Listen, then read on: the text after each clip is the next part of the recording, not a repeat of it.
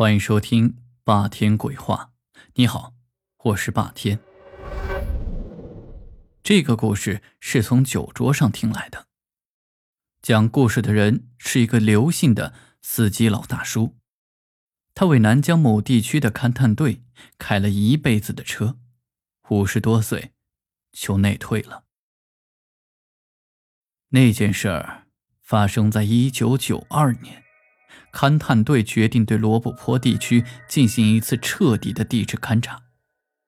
当时的罗布泊已经彻底干涸，真正的成为了寸草不生的不毛之地。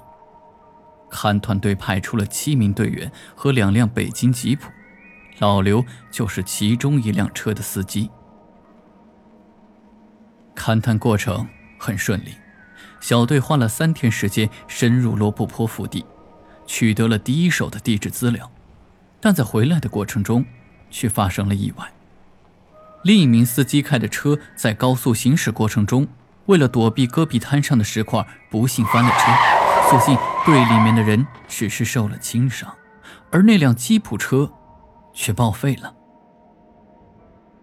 由于老刘的车上放满了设备，人也坐满了，报废的车上的三名队员无论如何也挤不进来。队长当机立断，自己与三名队员一起留守在这里，由老刘和其他两名队员尽快开到县城里，再找一辆车回来接他们。为了减轻汽车的重量，老刘卸下了一些设备，给留守的部队留下了水和粮食之后，老刘和其他两名队员就赶紧朝县城开去。由于报废的地点尚在罗布泊腹地，开车去县城也要一天左右。老刘就以最快的速度朝目标赶去。走了大概有两个钟头的时候，老刘忽然看到前方有一个人影。老刘吃了一惊，在这个不毛之地，怎么会有人呢？而且，那个人所在的地方是车子必经之地。强烈的好奇心驱使他加足马力。朝人影开去。车子走近之后，老刘算是看清了，那竟然是一个老人。虽然赶路要紧，但是在这种地方遇到人不能不管。老刘下了车，对那人喊了一下。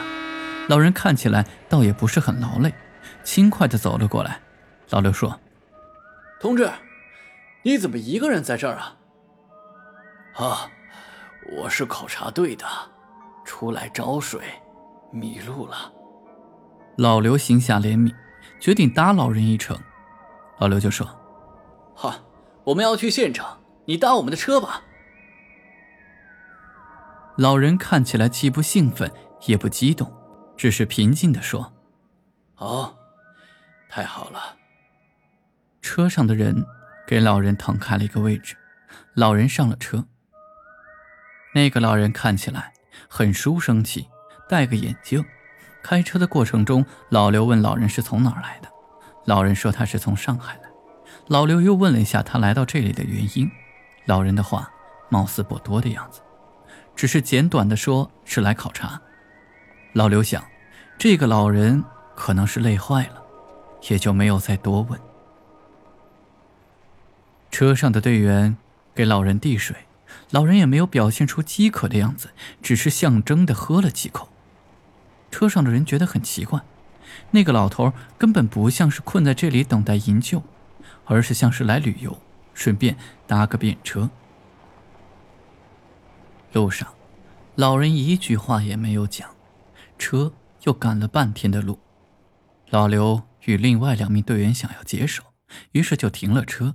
三人下了车之后，就留了老人。在车上，三个人把尿都灌在了随身的塑料瓶里备用。